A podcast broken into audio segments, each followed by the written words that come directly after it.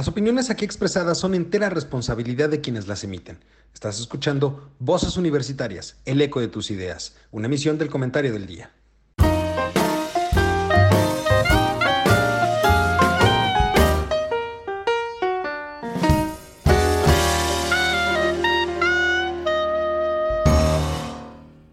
Hola, ¿qué tal mi querido público culto y conocedor? Ya es martes, martes de Voces Universitarias y como cada semana Estamos con ustedes, esta mesa, esta mesa que usted conoce, conoce bien, quiere, gusta de escuchar y sobre todo es una mesa que ya quisiera, ya quisiera el ejército, la marina o la Secretaría de Economía tener.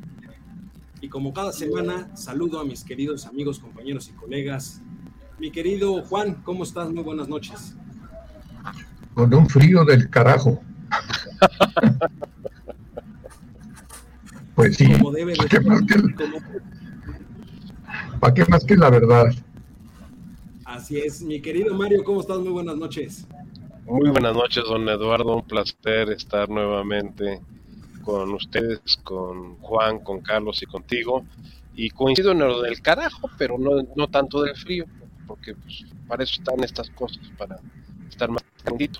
Pero muchas gracias aquí pues como calcetines pues ahí estamos. Y sobre todo, mi querido Charlie, ¿cómo estás? Qué gusto. Hola, ¿qué tal?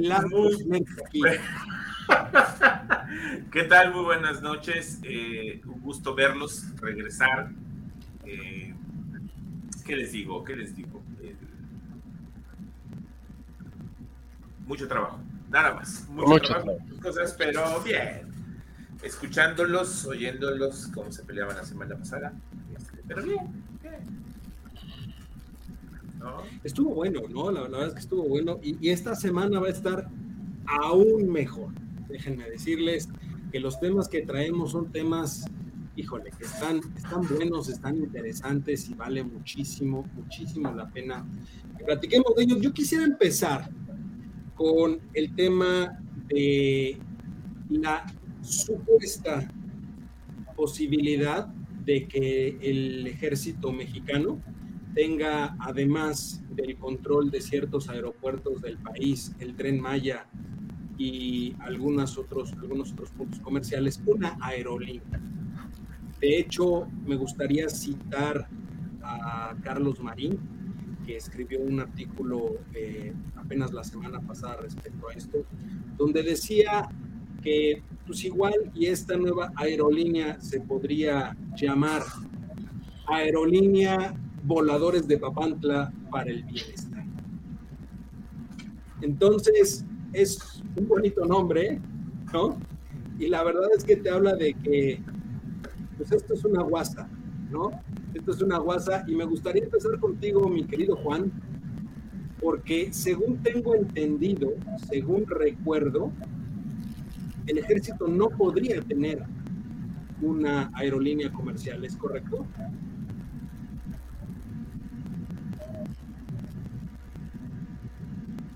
Pues hasta, hasta donde yo sé, digo, así con una intervención gubernamental, realmente aerolínea, y no solo una aerolínea, sino un avión, como fue el caso del concurso, que ustedes saben fue una, digamos, un proyecto que se hizo realidad entre Francia e Inglaterra. No sé si estoy en lo correcto, pero que finalmente fracasó porque los costos eran muy altos. Y estamos hablando de países este, pues, con cierto potencial económico. Y nosotros, que como tú dices, y también lo consideran los demás, vamos a la, estamos en crisis, vamos a la quiebra, ¿cómo es posible que queramos, que queramos explotar algo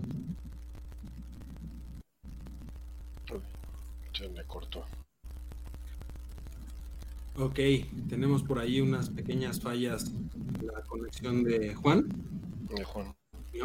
Pero, pero bueno, a ver un poquito, eh, o en lo que podemos restablecer el contacto con él. Este, Mario, a ver, ya es más que obvio que no es negocio.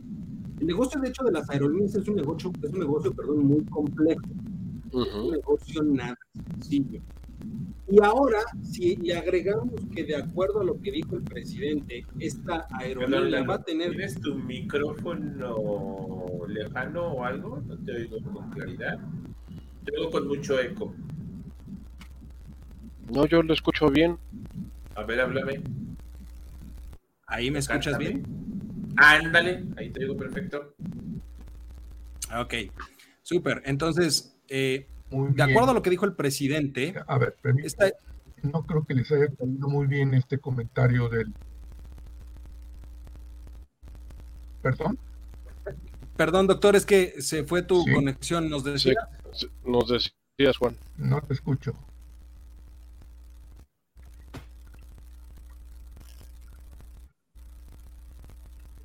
Ya se le volvió a congelar otra vez. No, ahí está. A ver, si nos puede repetir otra vez, por favor, la idea. Entonces, eh, decía yo que sí, que yo no creo que lo que lo pueda hacer.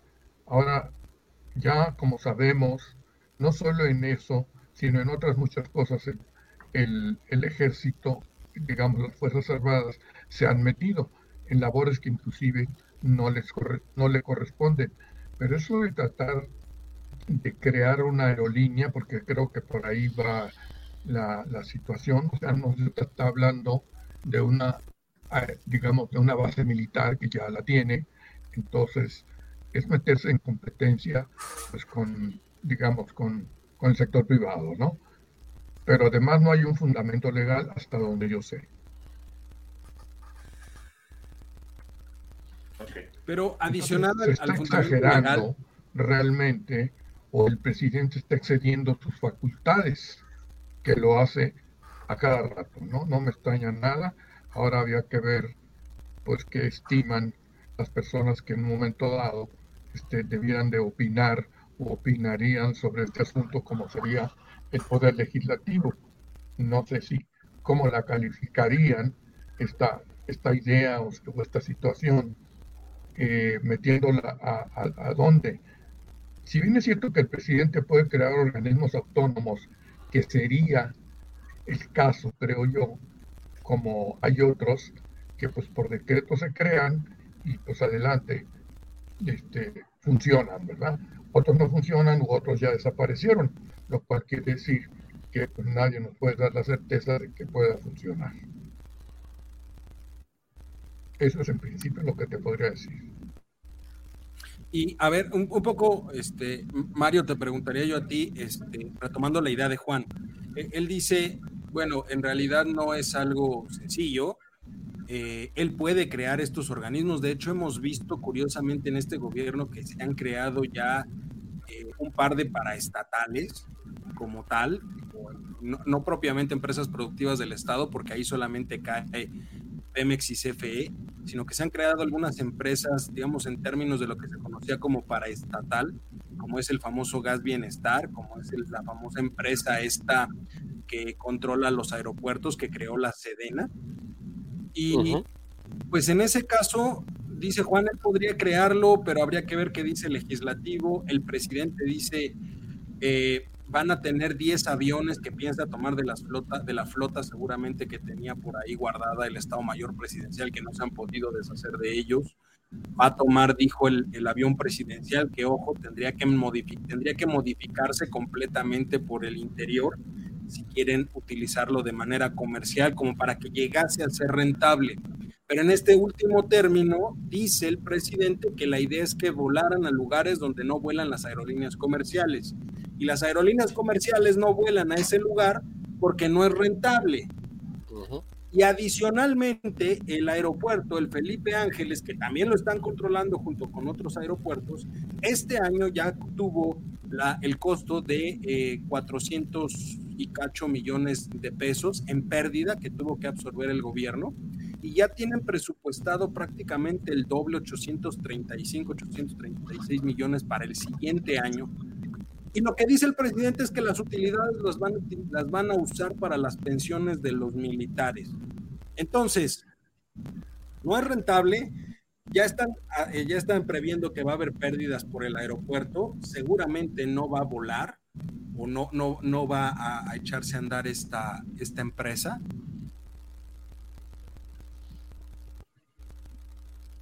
Ya se nos congeló Eduardo. No, ya regresó, ya regresó. Ahí tuvo un corte, ahí va, ya movió los ojos. Ya lo vimos. Ahora regresó. Ya. Perdón. Entonces, ¿cómo, cómo, ¿cómo entender esta idea hasta mi, de mi punto de vista absurda de una aerolínea voladores de Papantla para el bienestar? Pues básicamente, don Eduardo, como bien lo mencionaba Juan, eh, es otra de sus grandes ocurrencias, son sus grandes distractores, así como fue la rifa, no rifa del avión presidencial, todas las historias que nos ha platicado al respecto de lo que va a hacer con el avión presidencial para usarlo para viajes de 15 años y fiestas y convenciones. Y el avión ahí sigue, sigue muriéndose de la risa, costando un dineral sin ser utilizado realmente para lo que fue eh, concebido en su, en su origen, que es transportar al presidente en sus diversas giras y viajes que tiene que realizar por aspectos de, gobernabilidad del país, con la facilidad y comodidad que le brinda a él y a, las gentes que lo acompañan, las personas que van con él, secretarios de Estado o políticos que lo acompañan para hacer una función muy específica. No es un avión de uso comercial, es un avión de uso de gobierno y para acciones estratégicas. Ahora, ¿qué es lo que pretende? en términos más comunes, Mario, a ver, un taxi lo que pasa es que aquí, perdón que los interrumpa, pero aquí no estamos hablando de un avión, estamos hablando de una aerolínea. O sea, quiero pensar que se trata de varios aviones. Porque con los, cuales, los cuales no existen en este momento, pero está diciendo en sus eh, alocuciones de las mañaneras que uno de los principales productos que va a ofrecer esta aerolínea es el uso del avión presidencial. Ahora, ¿de dónde, ¿de dónde viene toda esta historia? Esta historia viene de que Aeromar está a punto de quebrar. Y así como le pasó a Interjet, que, nadie metió las manos y la dejaron desaparecer, eh, hay un interés particular o personal por parte del presidente o de alguien muy cercano al presidente en que no desaparezca Aeromar y la forma de no desaparecerla, inclusive el presidente de ASPA, de la Asociación de Sindical de Pilotos Aviadores, este, eh, está muy convencido de que el rescate de ASPA puede ser a través de una figura tripartita, en donde participe el gobierno, los trabajadores y un empresario o capital privado. Entonces, ahí ya el presidente la está viendo con que participe la Sedena, el gobierno federal, como lo está haciendo, en, como bien lo indicabas, en el Felipe Ángeles, con una partida presupuestal de casi mil millones de, pesos para subsidiar las pérdidas que está teniendo la operación de, de, este aeropuerto. Ahora, por ley, por ley de la Ley General de Aviación Civil de este país, ningún este propietario de un aeropuerto o concesionario de un aeropuerto, mejor dicho, porque no son propietarios, son concesionarios de los aeropuertos, puede poseer una aerolínea por ley. Entonces se va a tener que Sí, sí Carlos. A ver, perdón que interrumpa. Nada más voy a hacer un pequeño paréntesis. ¿Se acuerdan hace un par de, no, un par de años, no? Hace el año pasado, de Altan Redes Sí, cómo no, Lo, de la, lo de Internet, sí. Era una empresa quebrada. quebrada. De comunicaciones, ya, full. Ya, full. la rescapa, rescata a López Obrador y que le iban a invertir para regresarla. ¿Dónde está metida? Pues en ningún lado. para, para operar la, la... de internet de CFE. De CFE. Ahí está su rescate. No ha Por eso, pero es lo mismo. Es lo mismo que esto. A ver, lo que quieren hacer aquí es una empresa. Diosas ideas para rescatar empresas y hacerlas otra vez para estatales. Y para estatales, ni siquiera con la figura de los años 70 con Luis Echeverría, sino para estatales pegadas a, a, a otras paraestatales, como tú lo acabas de mencionar, de CFE, y acá en el caso de la Sedena que si lo estamos viendo, pues Sedena ya, ya es un gobierno independiente. Sedena ya tiene una empresa ya, ya se conformó, que es el famoso grupo aeroportuario, ferroviario y de servicios auxiliares Olmeca Maya Mexica. Así se llama la empresa. por ley, por ley tú no puedes poseer una línea aérea. Por ley no puedes. Ahora, si modificamos la ley, que es lo que nos ha encantado durante todo este sexenio, hacer destrucciones de leyes y, atacar la constitución y hacer lo que se nos dé la gana, pues sí, dale, dale la aerolínea. Ahora, ¿de dónde van a salir los aviones? Pues de Aeromar. ¿Y cuáles van a ser los destinos? Los que tenía Aeromar. Por ejemplo, Ciudad Victoria. Oye, ¿y esos aviones los tenemos que comprar? ¿Se los va a quedar el gobierno así de, ah, mira qué bonito, me encontré un avión y me lo quedo? Pues va a ser como una requisa, va a ser como una especie de requisa en donde para salvar los el, el, pasivo contingente laboral van, va a quedárselos el gobierno y va a aportar para las liquidaciones. Qué pena que en México hay que no recordar una ley 11 como en Estados Unidos. Capítulo 11, el Chapter 11, ¿sí? No. Hay que recordar que Aeromar, Aeromar está a punto de caer en concurso mercantil. Sí, ya, Entonces, está quebrado. Lo único, lo único que va a hacer el gobierno es decir, ok, te permito el pago de los impuestos en especie. ¿Cuál es la especie? Los aviones. Los aviones. Los aviones los, a, la, a la empresa y ya la, la dotó. Es, es, decir, a ver, la forma de crear la empresa es muy sencillo y muy rápido. Pero el tema no es si creas la empresa o no. El tema es si la empresa se vuelve rentable o no. Nunca va a ser rentable como no está haciendo ninguno de los proyectos. Entonces ahí, por ejemplo, eh, ¿cuál, cuál, cuál, es el, ¿cuál es el beneficio? Juan, yo te preguntaría, ¿cuál es el beneficio de que el ejército controle una aerolínea que no es rentable, un aeropuerto que no es rentable, un tren Maya que no es rentable porque ni siquiera lo han terminado y dudo mucho que lo terminen, y algunos otros aeropuertos pequeñitos que en realidad no significan mucho tráfico aéreo. O sea, ¿qué ventaja tiene que no sea darle que el, recursos digamos, La Sedena pues no puede tener aeronaves o digamos este, civiles. servicio particular civiles. porque esto no solo tiene consecuencias de carácter legal sino económicas y sociales.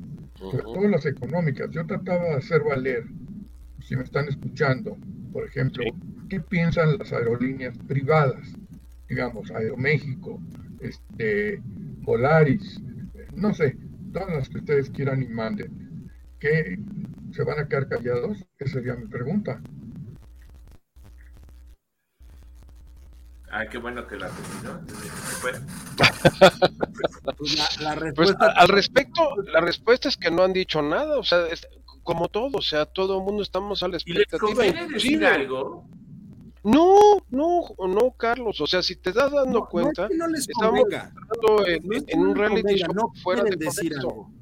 Pues no.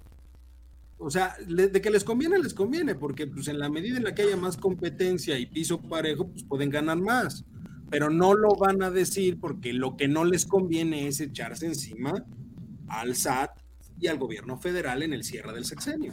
Pero aparte hay un pequeño detalle antes de crear nuevas aerolíneas y que Serena sea el nuevo SAR de la aeronáutica mexicana.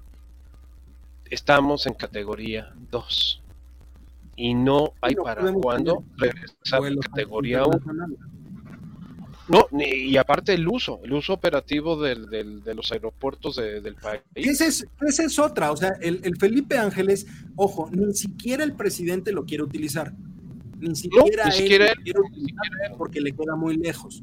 Así Eso por un lado. Por otro lado, eh, se habló y lo, y lo dijo, él lo dijo textualmente que pues bueno, lo que se podría investigar es este otro formato en el que las aerolíneas hicieran una especie como de parada para subir pasajeros en el Felipe Ángeles y de ahí se fueran a otro lado. Es decir, no que salieran de ahí a Houston, sino que fuera, por ejemplo, eh, Madrid, Haifa, Houston.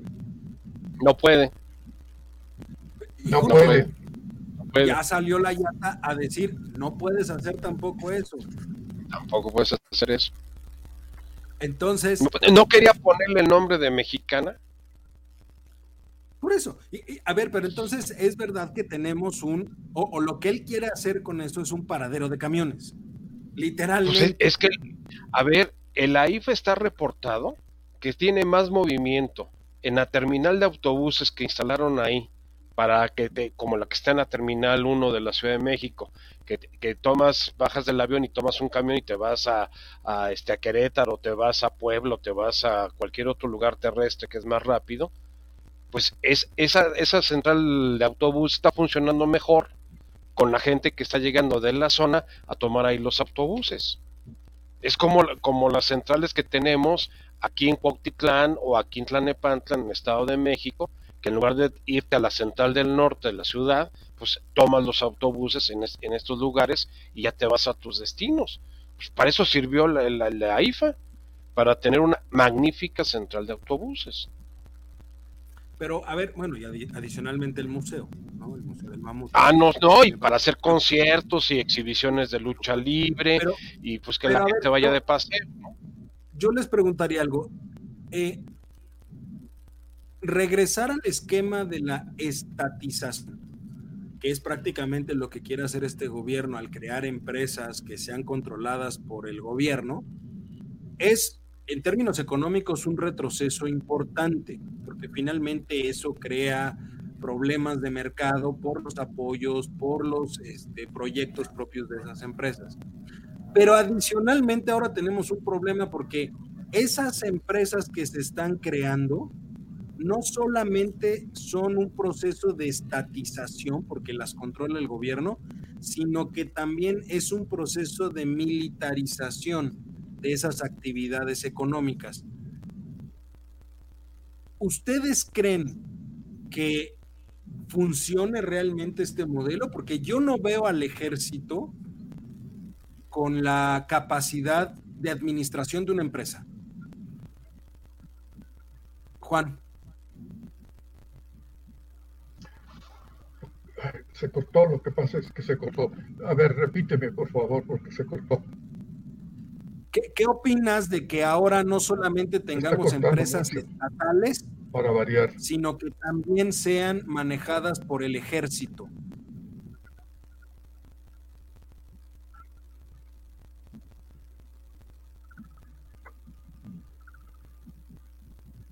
Se, nos, se, nos, se, nos, fue ahí un poco la señal con Juan. Charlie, ¿tú cómo la ves? Ahí está. es un arma de dos filos.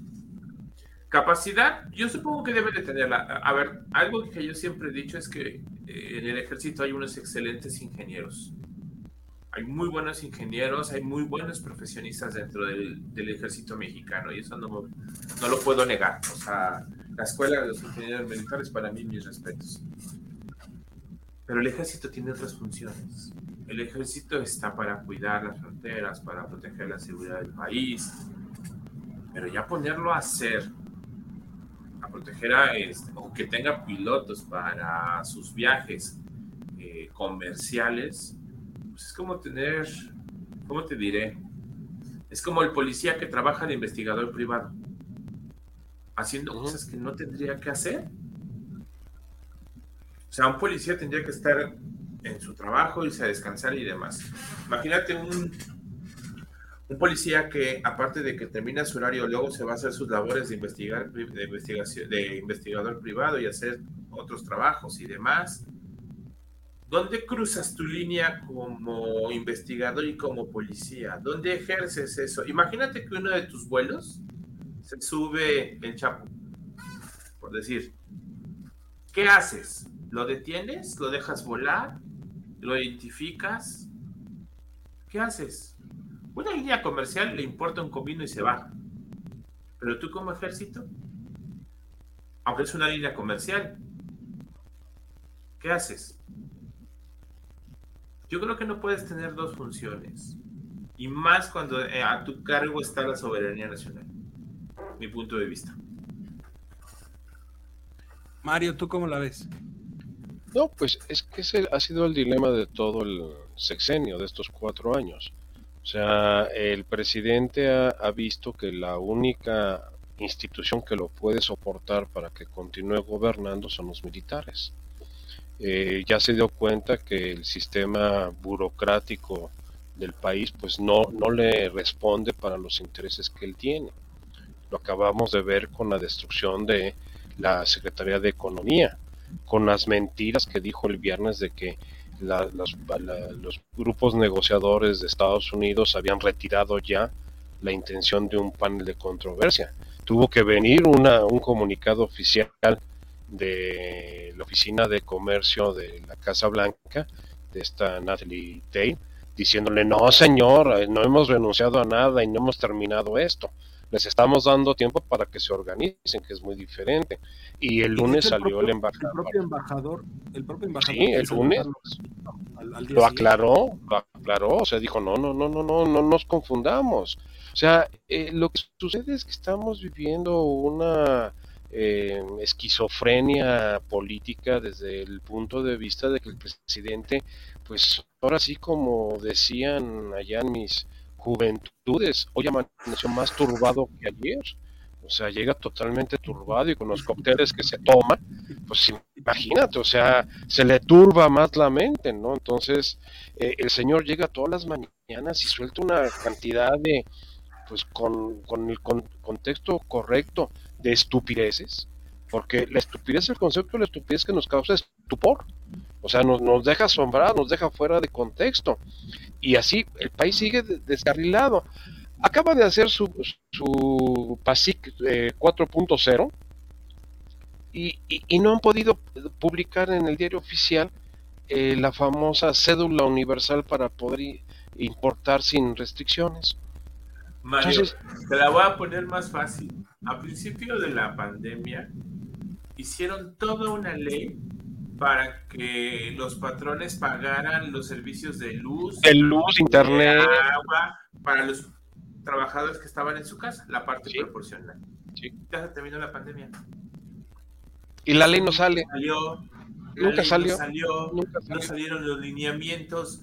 O sea, ¿a qué jugamos? a que el señor no, pues el señor sale todos los días, salta suelta una cantidad de perorata inexistente e inconsistente de lo que se le ocurrió, o sea, lo que, lo que se, las pesadillas que tuvo en la noche las, refleja en la mañanera. Ayer el gobierno de Gran Bretaña o de Alemania, otra ubico, destituyó al ministro de Seguridad por los eh, ciertos ataques que tenían y conturbaños con la este o el crimen organizado. ¿Qué pasó aquí con los de Guacamayas? No, por eso no querían que fueran los, secretarios de Marina ni del Ejército a, la Cámara de Diputados, que, que por cierto hay, hay, que ver el resumen al rato de que dicen que se armaron los cocolazos con singular alegría. Pero ya bien. Y, que, salga el secretario de, la, de, Gobernación diciendo es que la invitación fue una grosería, fue descortés, no fue la adecuada. Por, ¿Qué tiene que ver él?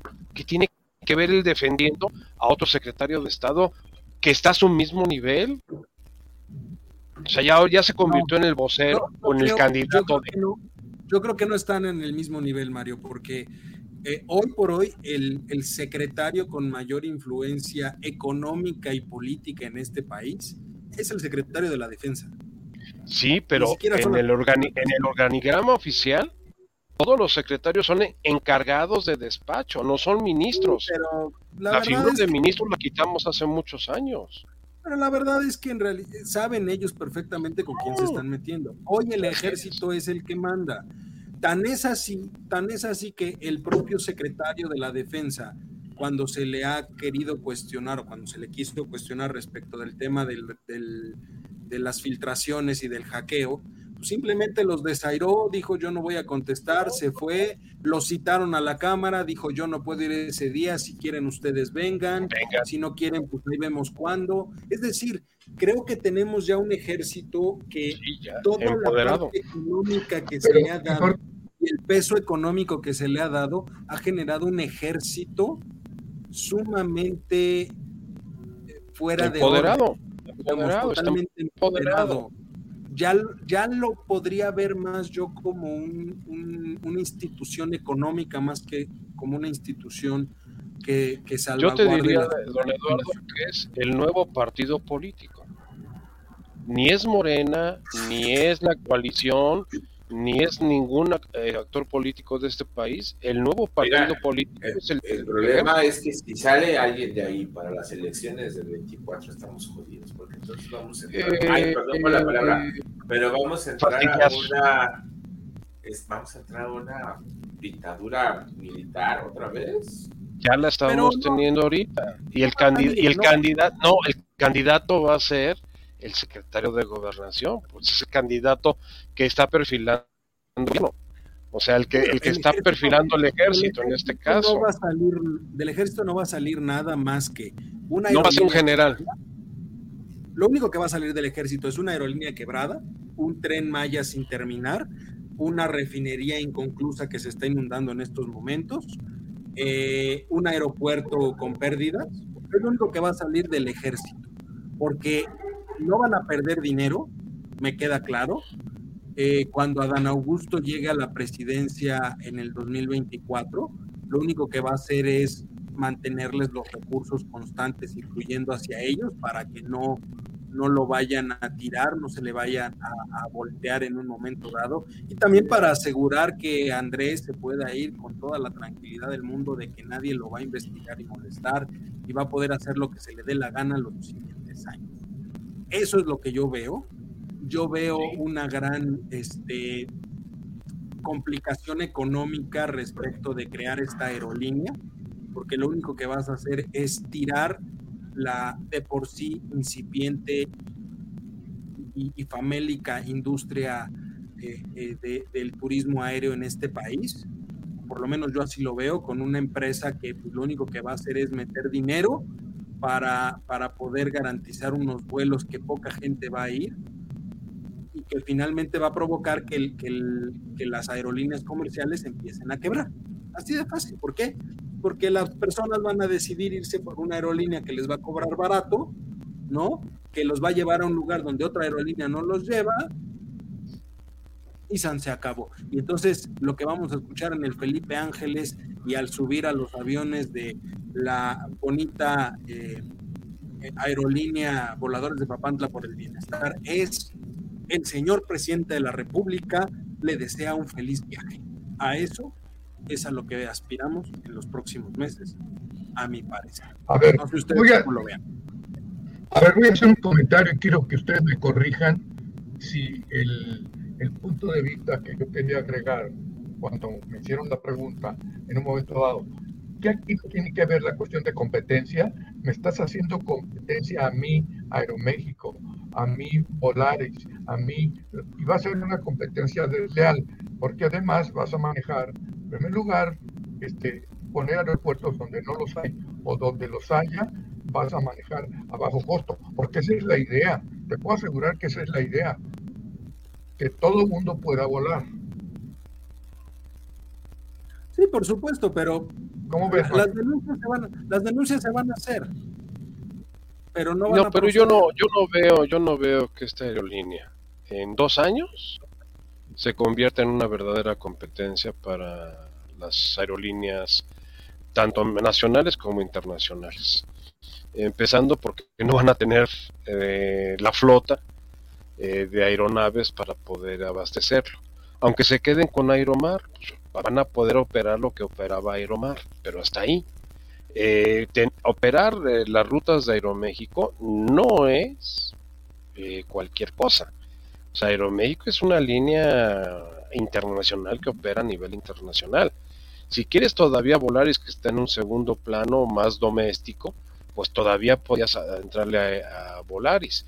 Pero a Aeroméxico es muy difícil que una aerolínea que todavía ni siquiera está constituida, ni saben por dónde la van a agarrar, que es una bonita ilusión mañanera, como muchas otras que tenemos, va a funcionar.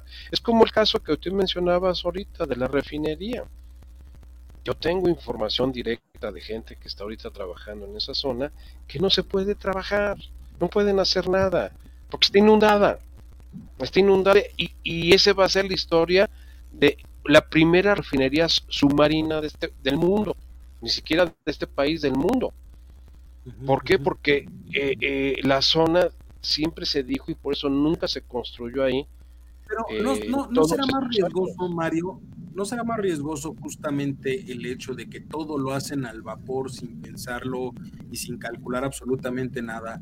A lo mejor en dos años no es competencia esa aerolínea para las comerciales, pero sí va a generar un daño importante en términos económicos al mercado de las aerolíneas.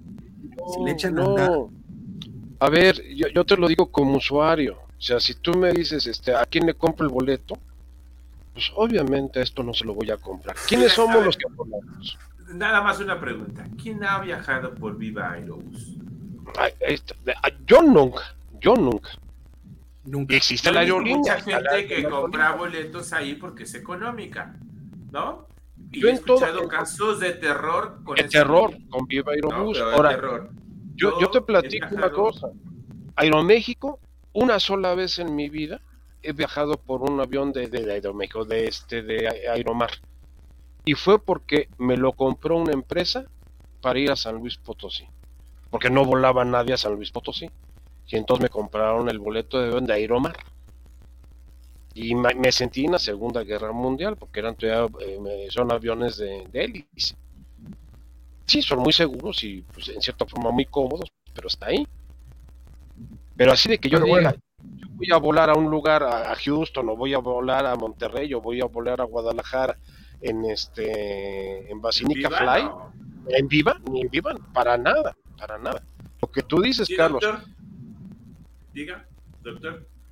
doctor Juan, Sí, lo que pasa es que, a ver, perdón, eh, pero tenemos muchos temas. Este podemos llegar a la conclusión de que algo no es posible legalmente. Punto. Y creo que con eso nos podría quedar cubierto el punto de, el punto de debate que estamos comentando, ¿no? Pero tenemos otras cosas. A ver, Eduardo, ¿qué otra cosa teníamos por ahí? Andrés Eduardo. No me escuchas. Andrés Eduardo, ¿Qué otro tema? en, su tardeada, en su tardeada de los miércoles, Este, la pasarela del PRI.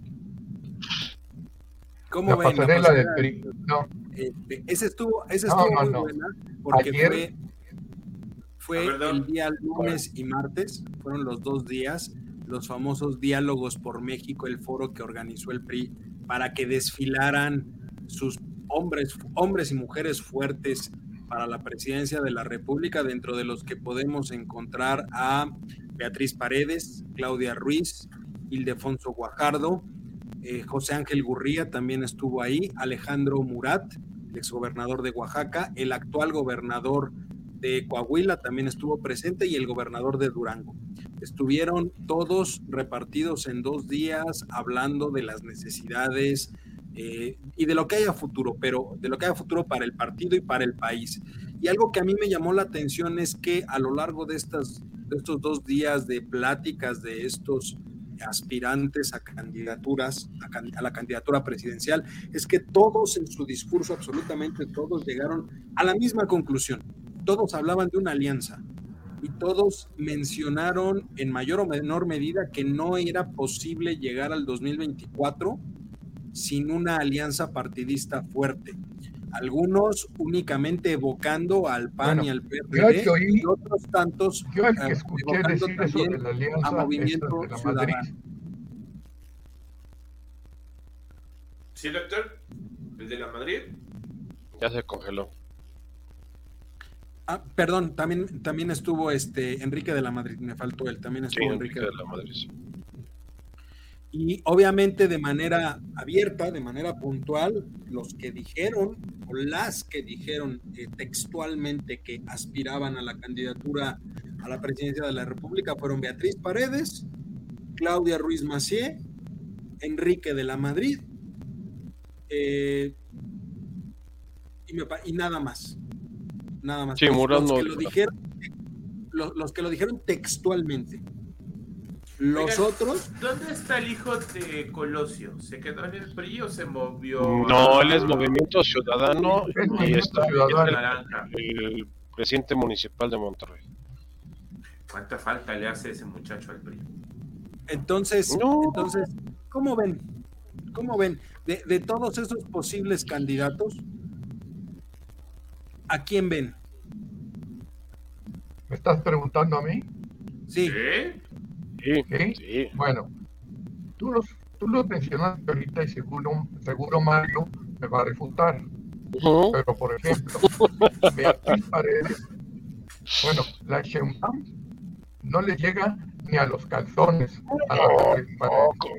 Es una comparación muy perniciosa, Juan, de veras, no te mediste. Es, es la primera posición que, coincido contigo al 100%. Beatriz Paredes. y yo, yo voy con ustedes. Sí, sí, sí, no, no. Y, y, déjenme adelantarme de la pasarela. Lo único relevante, rescatable, rescatable es Beatriz Paredes. De ahí en fuera nadie, ¿eh? De ahí en fuera nadie. Fíjate que me gusta el perfil, me gusta el perfil de Gurría.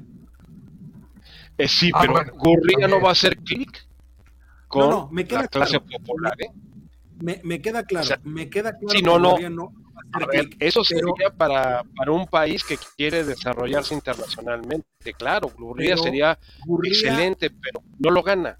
Es como José Antonio Gurría sería un, este, un excelente activo para el siguiente gobierno de, la República. O sea, José Ángel Gurría en, un, en una posición, ya sea nuevamente como canciller o como secretario de Hacienda, podría tener buenos resultados, creo yo, para, para algún gobierno este, posterior, sobre todo por la relación que tiene todavía muy fresca con la mayor parte de los países. Si pensamos en una Beatriz Paredes como presidenta y un Miguel Ángel Gurría como secretario de Relaciones Exteriores, porque Hacienda ya no se la daría. Es un hombre que ya tiene tanta exposición internacional que te va a funcionar mejor en, este, Relaciones Exteriores. Sí, oye, se aventó 15 años en AOTE. O sea, no, no cualquier lado aguanta esa, ese, ese exposure en, en, una, en un organismo internacional tan, tan representativo a nivel mundial y que le tienen mucho respeto a nivel internacional, o sea, se lo ganó. Entonces, aprovecha ese capital, ese capital que tiene José Ángel Gurría y hazlo nuevamente canciller del país.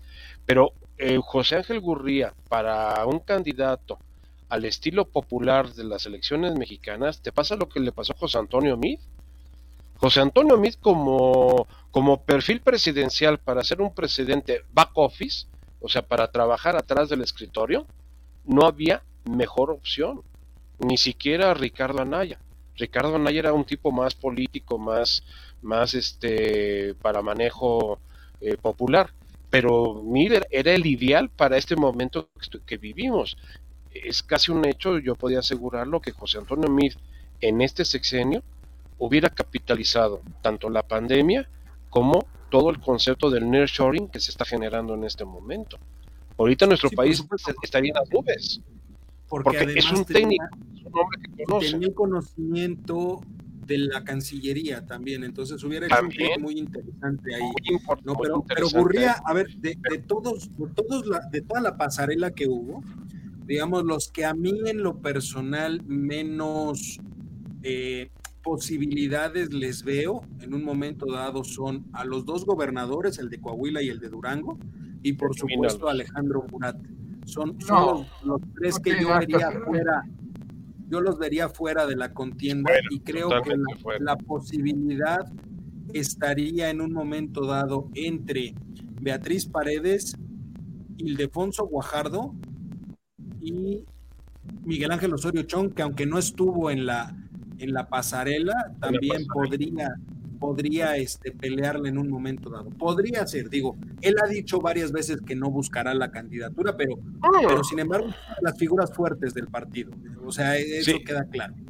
Si pensáramos en los que han dicho denme por muerto, pues olvídate, no tendríamos al actual. No tendríamos al actual, ¿no? Así es. Así es, así es. Entonces, yo, yo, yo son a los que vería en un momento dado. Charlie, ¿tú, tú quién ves? Yo tengo vistos. Miguel, ah, bueno, al hijo de la Madrid. A Enrique. Y a, sí, a él lo tengo muy visto. Último, en los últimos meses ha empezado como a posicionarse así. Ha hecho esto, sí, así. O sea, y su nombre se está, sí, sí, se está posicionando. Y a Beatriz Paredes, creo que ella tendría que ser eh, la pieza fundamental para que el PRI pueda ir. El problema es que no tiene fuerza. Ya el PRI no Ah, tiene pero es ese lo que- bastión. Es lo que están buscando ahorita, Carlos. Por eso la pasarela. Sí, sí. A mí me queda buscando. claro que Beatriz es, podría ser la única que pudiera dar pelea. Pero en todo el país ya no tiene la fuerza que tenía el PRI hace 10 años. Por esto, pero eso es lo que se está buscando con esta pasarela, Carlos. Empujar a los que se cree que pueden hacerla. Sí, pero lo que dice Carlos es que está muy mermada la maquinaria del PRI. O sea que se ha, No, se ha pues no. porque Pues lo hemos visto caso, ahorita. Ya no mencionamos a nadie. No, por eso, no que, o sea, el candidato el, el posible candidato del PRI tiene que entrar a unas primarias contra el que diga el PAN y el que diga el PRD. Si es que quieren ir en alianza, si no cada quien va a ir por su lado Bueno. y pues Morena nos va a arrasar. ¿Creen que No lleguemos por con eso, pero seis todavía no a candidatos? ese punto, Mario. Todavía Es- es no estamos factible. en ese punto. Es factible, o sea, es un escenario que está, no podemos este, desdibujar. A Pues ver, no, a ver. ahorita me dicen, ¿Quién es, qué- cuál es, cuál es, eh, la batalla realmente electoral del 24? ¿La presidencia o el Congreso? No, el Congreso. Ah, Tiene que entonces, ser el Congreso. Porque, a ver, es muy difícil que con la maquinaria que hoy tiene Morena, con el tamaño que tiene Morena, es muy difícil que llegue alguien a ganar la presidencia. Alguien distinto a- al ¿eh? candidato Ojo, de Morena. no, ojo. Puede pasar, Al momento puede que se defina, la- que se destape la primer corcholata, las otras corcholatas no se van a quedar quietas. Por se van a supuesto. mover. Por supuesto, pero la pelea aún así va a estar dada en el Congreso, no va a estar dada. Ay, sí, totalmente. La gobernabilidad del país a partir del 24 está en función del Congreso. Por supuesto, por supuesto. Ahora, Y la gente no va a votar. La gente no va a votar por un presidenciable solo. Va a hacer lo que hizo, va a empezar a dividir votos. Así es. Entonces, ¿por qué? Porque justo eso, la gente ya se dio cuenta que si el, este, el gabinete, o digo el gabinete, el... ¡Ay, se me fue el nombre! ¿De qué? Los senadores o los... El la Congreso. El El Congreso. Congreso. Congreso. Exacto. Si el Congreso no tiene las mayorías, pues tendrán que hacer alianzas y tendrán que negociar. Exacto. Entonces, eso te da posibilidades de que haya algunas leyes que sean muy malas, no lleguen. O aunque sean muy pasando buenas también, no lleguen. Pero a ver, an- an- antes de, de- de- porque eso, eso nos daría para un programa completo en, en otro momento, eh, un poquito para cerrar esta parte del PRI, de la pasarela del PRI, porque finalmente creo yo que es la gran posibilidad, el PRI, el PRI se ha vuelto un arma de doble filo para la alianza partidista. Puede ser algo que lo potencialice mucho dependiendo del candidato o de quien quieran empujar del PRI, pero también puede ser la rémora que termine asfixiando a la, a la oposición completamente. Entonces, en ese sentido, yo quisiera preguntarles, mejor dicho, ¿cuál es el futuro que ustedes le ven al PRI? ¿Qué futuro hay para el PRI? Eh, Manejarse a través de una alianza y cada día desdibujar, Claro, desdibujar lo que es eh, el, el- el nombre del PRI. O sea, hacer que el nombre del PRI cada día se vaya desdibujando e inclusive refundar eh, tal vez un nuevo partido vía la alianza. Porque lo mismo que tiene el problema, de, eh, eh, otro partido que está a punto de, de fenecer es el PRD. Ese está peor que el PRI. Ya no tiene a nadie. No, bueno, ese, ese- ese murió creo que desde, desde el 2006. No, no, no, ese murió en el 2018, o sea, con la llegada de López Obrador con Morena, ahí, ahí se acabó el, el PRD. Ahora, el PAN, que representaría todavía una entidad, vamos a llamarle, eh, identificada con el concepto de la derecha, puede sobrevivir, pero también no le alcanzaría para ser un partido representativo en un momento dado contra el, el- el concepto de Morena. O sea, el 24 va a tener que, que definir una nueva estructura partidaria en nuestro país. lo que hemos visto, por ejemplo, ahorita en Italia, lo que estamos viendo en Francia, en las pasadas elecciones, lo que pasó en, en Alemania también. O sea, una redefinición de los conceptos. ¿A qué estructura te refieres? ¿De, de cuál, Juan? ¿A qué estructura me refiero? ¿A una república democrática? No, yo siento que vamos, el, mejor escenario migratorio eh, posterior al 24 es un sistema parlamentario donde tengas un jefe de Estado y un jefe de parlamentaria. ¿Te parece? No, democrática, quítale ya el concepto de democracia porque ya está muy trillado. Una, una república parlamentaria. Sería el, esquema, alemán. Sí, o el italiano, o el, mismo francés, en donde tienes divididos este, lo que es un jefe de Estado y lo que es un jefe de gobierno.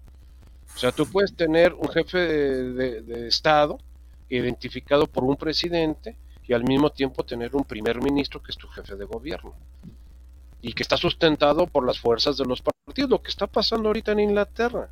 Pero a ver, justo eso me lleva al último tema que quisiera tocar con ustedes, porque lejos de pensar en este país la posibilidad de cambiar un esquema de gobierno, una forma de gobierno, es decir, que, que terminemos ya de una vez por todas con el esquema presidencialista eh, que ha tenido el país desde su origen como país independiente hasta la fecha, cambiar o tal vez migrar a otro sistema de gobierno como puede ser el parlamentario, un semiparlamentario o algo por el estilo, nos hemos concentrado en un sistema también partidista que la idea es el más grandote le pega a los más chiquitos hasta que todos los chiquitos se unen en uno solo y se vuelven tan grandes como el más grande y le pegan, lo quitan, lo mueven. Y esa ha sido la historia de los partidos en los últimos años.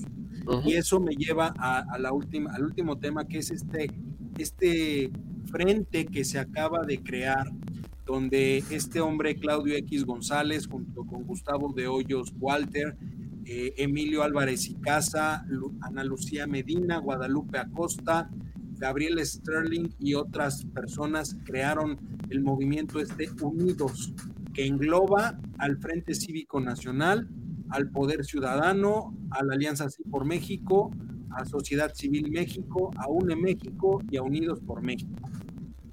Y lo, lo han armado como una especie de frente opositor, o así lo determinan ellos, como un frente opositor al gobierno de la Cuarta Transformación. ¿Cómo, ¿Cómo entender esta situación o cómo entienden ustedes esto? ¿Es simplemente un, este, un frente más que repite la historia de ahora vamos a juntar a todos los chiquitos para lograr ser tan grandes como el más grande y pegarle, pero no nos movemos? Sin embargo, pues tenemos que analizar este tipo de cosas. Yo lo vería tal vez como un ejercicio hasta cierto punto estéril en cuestiones político-partidistas, pero como un reflejo también interesante de que ya existe cada vez más organización desde la sociedad civil para los temas políticos. No sé ustedes cómo lo vean en estos eh, seis minutos que nos quedan. Juan, ¿tú cómo lo ves?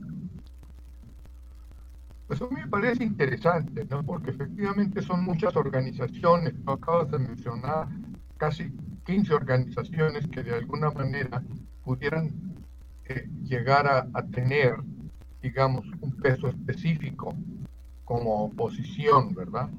Desde luego, este, aquí, según yo,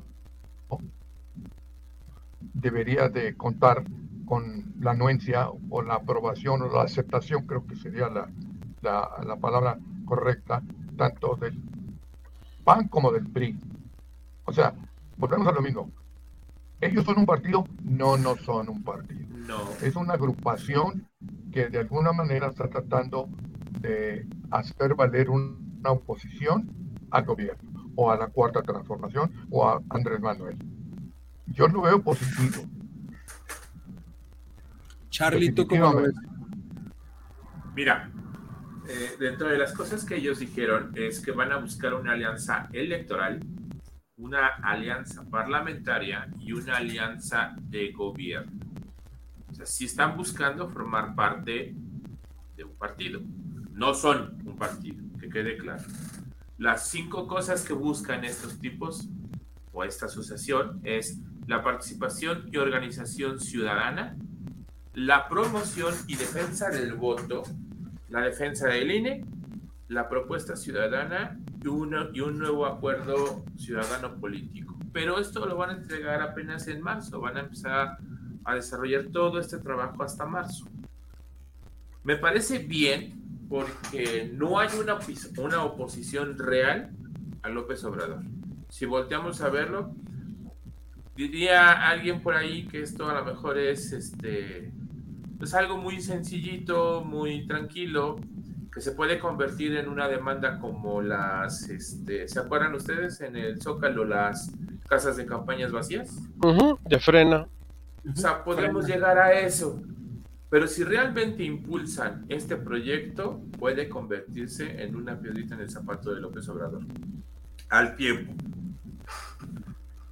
Mario, ¿tú cómo lo ves? Pues mira, eh, por desgracia no le auguro un gran desarrollo, empezando por su imagen.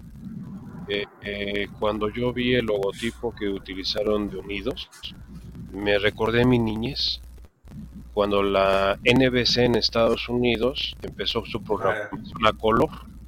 O sea, ese, ese arco iris que tenía ahí un pajarraco que era un pavor real, este lo abría el scream del, de la NBC y lo ponía, o sea, honestamente. A mí me pareció un maguey muy feo. Pues déjate el maguey, yo, yo lo vi con la, con la cara de, de, cuando empezaron las transmisiones en color ah, en Estados Unidos y que la NBC fue una de las pioneras, la National Broadcasting Company, este, eh, abría ese, llegaba el, pavo real y abría la cola y se presentaba toda esa gama de colores. Si ustedes entran a, internet y le ponen NBC en color y van a ver, este es el mismo logotipo, o sea, el, que lo diseñó se fundió el cerebro. Eh, desde ahí empieza el problema de la transmisión de imagen. ¿Qué identidad puedes tener con una organización que, que su logotipo, que su marca, no te está diciendo absolutamente nada? Ahora, personajes como eh, señor de Excoparmex de Hoyos, Gustavo de Hoyos, como el mismo Claudio X González que ha deambulado por diferentes entidades y que su única, vamos a decir, este, vía, curricular es ser hijo de Claudio este, X González. O sea, es, es, lo único que yo, yo he percibido de él a través del tiempo. O sea, no lo ubico eh, como el caso de su padre, como un empresario a nivel inclusive internacional. Eh, eh, políticos como este, este senador Emilio Álvarez, de Casa, que formó el grupo plural, donde están otros senadores como Germán Martínez, una serie de, elementos disidentes, que inclusive se lanzó como candidato independiente a la presidencia en el 18. O sea, no veo, no veo figuras que realmente convoquen a un sector de la sociedad a unirse como lo propone su eslogan, a unirse para crear una verdadera oposición a lo que estamos viviendo. Eh, es yo, yo vi más estructura en Frena que ahorita lo que estoy viendo en Unidos. A, a esa conclusión llego. O sea, tal vez en el manejo de redes sociales, con algunos sectores muy específicos de la población, a nivel amiguismo, a nivel este compañerismo, funcione algo. Pero de que vayan a ser un factor determinante en las elecciones del 24, yo no veo por dónde. Yo no veo ninguna estructura que esté desarrollando esto. Diríamos entonces que es un ejercicio interesante por el simple hecho de la organización desde el punto de vista de la sociedad civil, pero que no tiene mucha repercusión en temas político-electorales. Si no hay económicos, efectivamente, si no hay efectivamente una unión o una alianza PRI, PAN, PRD, Movimiento Ciudadano, me atrevería yo a decir que necesitan los cuatro partidos. Yo no veo una estructura sólida como para ir a las elecciones y poder ganarle a Morena tanto en el Congreso y darle una batalla importante en la presidencia de la República. Yo te diría, ¿qué figura empresarial estuvo presente ahí? ¿Qué figura empresarial? ¿De primer nivel? Ninguna. ¿Qué figura de, representatividad social estuvo presente ahí? Empezando nada más porque el evento fue en el Poliforum.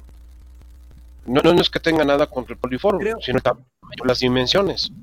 creo yo que algo que hace falta o nos haría falta ver, ya hubo una pasarela del PAN, ya hubo la pasarela del PRI.